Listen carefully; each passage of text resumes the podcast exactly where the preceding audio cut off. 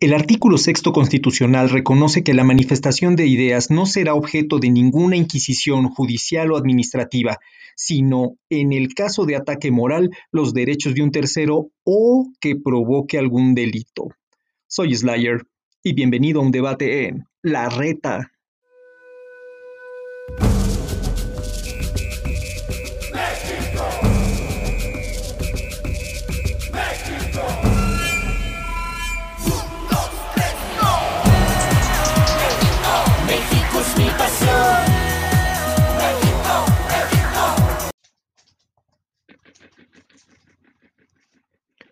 El pasado viernes 15 de junio de 2021, la FIFA volvió a multar a la Femex Food por supuestos gritos homofóbicos durante los últimos partidos de eliminatoria olímpica y la Nations Cup.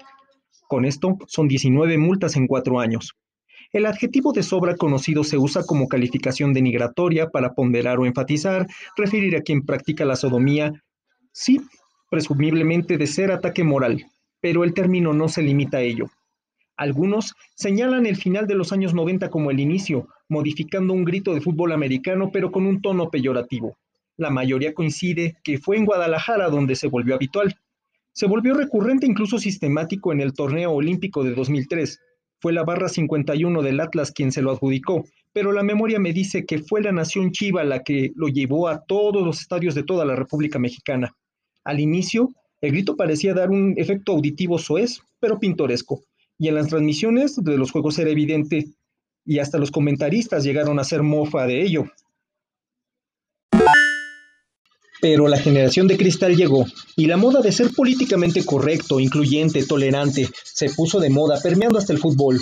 Un ambiente donde por lo general la gente de ambiente se mantiene al margen, pero no así los comentaristas y directivos posers con doble moral que señalaron de vulgar, incluso ofensivo el grito, Luego se vinieron las multas, las prohibiciones, no solo mediante amenazas en el bolsillo de los equipos, sino con la amenaza de veto al público que ahora son objeto de una sanción deportiva y lo peor, ven un atentado en contra de una de sus garantías individuales, la libertad de expresión.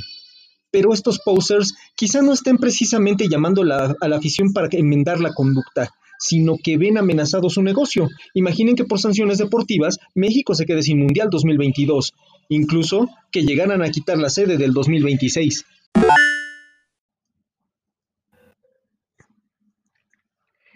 Aquí veo dos vertientes en las que puede terminar la situación.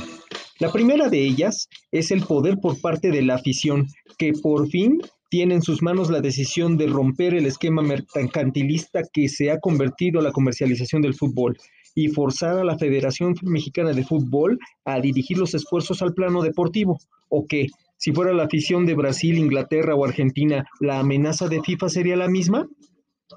Pero la que más nos puede calar como sociedad es cómo estos grupitos, que más que fomentar la inclusión, están fomentando la confrontación de las fracciones a favor y en contra de las manifestaciones LGBT, pero aún están atentando contra una de las garantías individuales, reitero, como lo es la libertad de expresión, porque seamos sinceros, no se trata de un agravio hacia el portero por su condición de homosexual. De hecho, desconozco si algún portero es homosexual.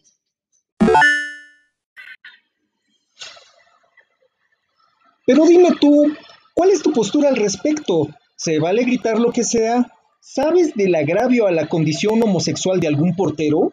¿Deberíamos aceptar o tolerar la homofobia como parte de nuestra idiosincrasia? Yo creo que sí. Deja tus comentarios, invita a tus amigos futboleros o LGBT para comentar o bien para que tienen hate a gusto. Yo soy Slayer. ¡Fuera!